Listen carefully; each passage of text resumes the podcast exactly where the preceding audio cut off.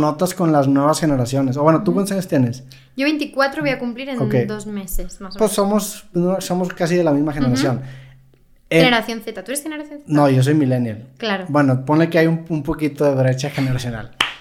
A lo que voy es, yo me acuerdo cuando empezaron las redes sociales, porque a mí sí me tocó, obviamente, previo, antes de las redes sociales y antes de internet. Cuando empiezan las redes sociales, que a mí la primera que me tocó fue Facebook, mi reacción era publicar, publicar, publicar, y todos publicaban muchas cosas. Hoy en día, las nuevas generaciones casi no publican cosas, y ese fenómeno es bien interesante, porque su manera de rebelarse ante la generación anterior, que es la mía, es no publicar. Mi manera de rebelarme ante la generación anterior era publicando un chingo. Entonces se vuelven estos híbridos bien raros. Sí, la verdad que sí. A mí me está pasando eso también, como que me da más pereza como Sí. de publicar y exponer.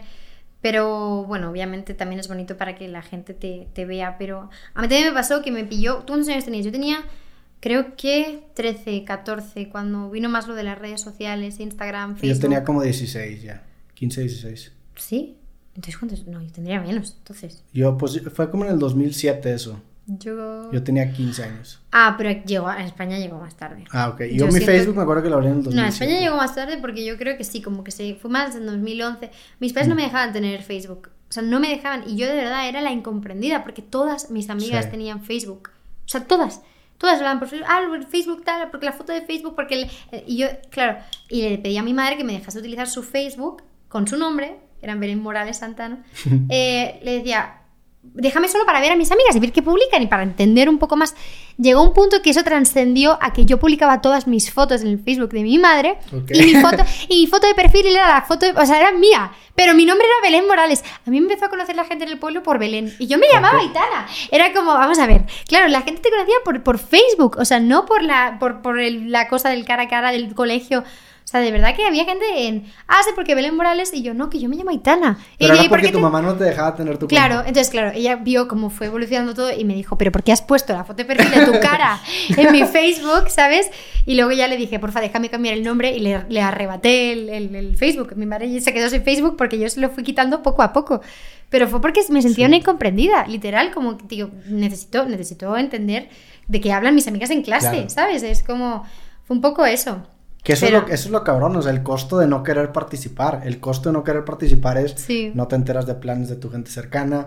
no- Eres un incomprendido. Eres un incomprendido, Sí, vives, ¿no? vives, o sea, vives aislado. Y Sí. eso está muy cabrón porque hace 20 años, o sea, hace, por ejemplo, imagínate que tú estás saliendo con alguien o lo que sea y no te contesta el celular en uno o dos días, te empieza a preocupar. Literal. Antes no pasaba eso, antes pues hablabas a lo mejor los miércoles o quedabas de verte el Ya, es que eso, martes. eso, eso, eso es lo que más echo de menos, sobre todo.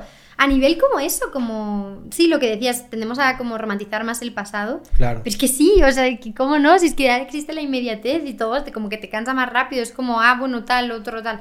No, es Sí. como tan bonito como no saber nada de una persona a la que quieres verla y como tener esas ganas de verla y como tal, ¿sabes?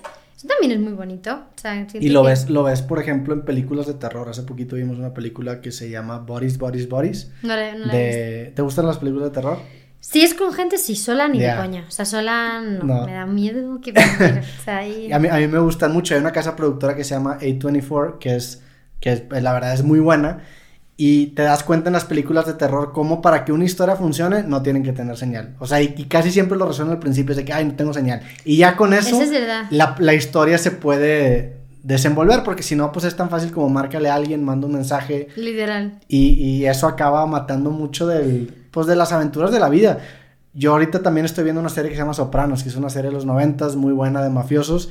Y empieza en los noventas la serie. Y para mí es es muy bonito porque la edad del hijo del, del principal eh, era mi edad. En ese entonces estoy reviviendo mi época de los noventas. Ah, y sí pues se sí. extraña, la neta. La verdad es que sí, se extraña, como tú dices, un montón. O sea, lo de la- las películas de terror, perdón, es que me ha hecho mucha gracia porque me ha recordado justamente lo que tú dices, que yo hace como un año en mi antigua casa estaba con mis dos mejores amigas y yo tengo como ese miedo de que alguna, por alguna, alguna forma soy conocida, ¿no? En España y siempre me ha dado miedo que me pueda pasar algo porque alguien se pueda como obsesionar o lo que sea, tú ya sabes, ¿no? Estas cosas que, bueno, son incontrolables. Entonces, pues tengo más miedo de lo normal que quizá, ya, para empezar soy chica, ¿no? Que ya eso pues Claro. cambia mm, dependiendo, o sea, respecto a ti, ¿no? Que a mí ya por ser mujer, pues literalmente me da miedo salir de noche a la calle, es, es así. Y ya luego se le aplica el que sea una mujer conocida, eh, que mucha gente sepa dónde estoy en cada momento, mis pasos y tal, pues por lo general soy una- me siento una mujer miedosa y aún así me considero valiente, ¿sabes lo que te quiero decir? Pero claro, hay muchas cosas que no hago por el miedo. Entonces, em, ya se le añade ese factor y esa cosa que yo tengo siempre en mi cabeza. Y estaba en casa con mis dos mejores amigas y se me fue la señal. Se me fue la señal, se me fue la luz.